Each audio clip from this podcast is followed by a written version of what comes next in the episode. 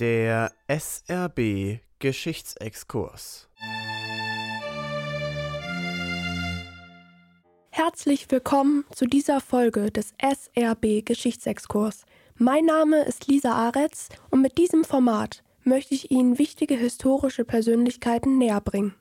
Heute werde ich den römisch-deutschen Herrscher Friedrich Barbarossa behandeln, der bereits im Jahr 1180 die Stadt Saalfeld um den heutigen Markt gründete und daher eine zentrale Bedeutung in der Geschichte Saalfelds innehat. Versetzen wir uns also ins 12. Jahrhundert zurück.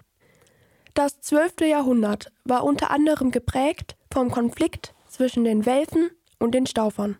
Die Welfen waren eine Dynastie, die bayerische und sächsische Könige stellte, und die Staufer waren ein Adelsgeschlecht, das mehrere römisch-deutsche Kaiser hervorbrachte. Friedrich Barbarossa, der im Jahr 1122 geboren wurde, weckte als gemeinsamer Sohn einer Welfin und eines Staufers Hoffnung auf politischen Ausgleich.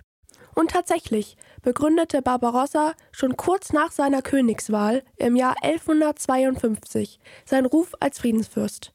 Er vermittelte zwischen seinem Cousin, dem Welfenherzog Heinrich dem Löwen, und seinen Gegnern diplomatisch, schaffte politisches Gleichgewicht und übergab Landgüter an die rechtmäßigen Besitzer.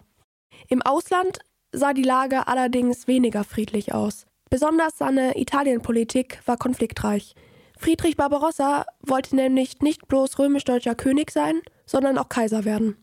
Um dieses Ziel zu erreichen, musste Friedrich der wegen seines roten Bartes von den Italienern seinen Beinamen Barbarossa bekam, sich auch in den oberitalienischen Gebieten des römisch-deutschen Reiches durchsetzen und dort seinen Herrschaftsanspruch geltend machen. Insgesamt fünfmal zog Barbarossa über die Alpen nach Italien, um die reichen Handelsstädte dort seiner Autorität zu unterwerfen. Diese Italienfeldzüge endeten aber nicht immer im Sinne Barbarossas. Während seines vierten Italienfeldzuges raffte eine Epidemie tausende Soldaten, Bischöfe und Fürsten seines Heeres hin, und er musste überstürzt aus Italien fliehen, um seinen Gegnern zu entkommen.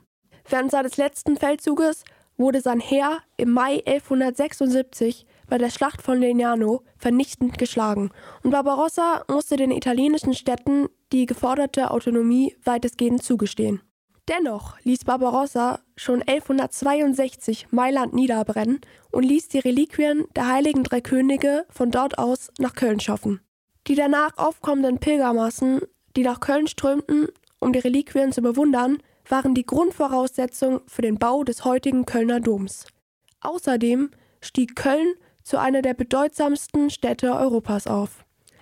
Viele Städtegründungen fallen ebenfalls in die Regierungszeit Barbarossas und seiner Nachfolger zwischen 1150 und 1250. So ließ Barbarossa auch Saalfeld um 1180 planmäßig als Reichsstadt anlegen. Auch die Errichtung einer Saalebrücke, eines Fernhandelwegs und der Bergbau verhalfen den Bürgern der Stadt zu Wohlstand.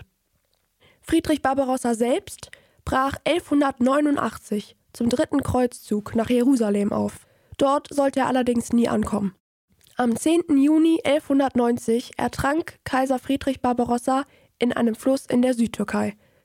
Als im 19. Jahrhundert die Sehnsucht nach nationaler Einheit immer stärker wurde, entwickelte sich Barbarossa zu einem Symbol nationaler Einheit. So soll Barbarossa im Kiffhäuser in Thüringen schlafen und auf seine Wiederkehr warten.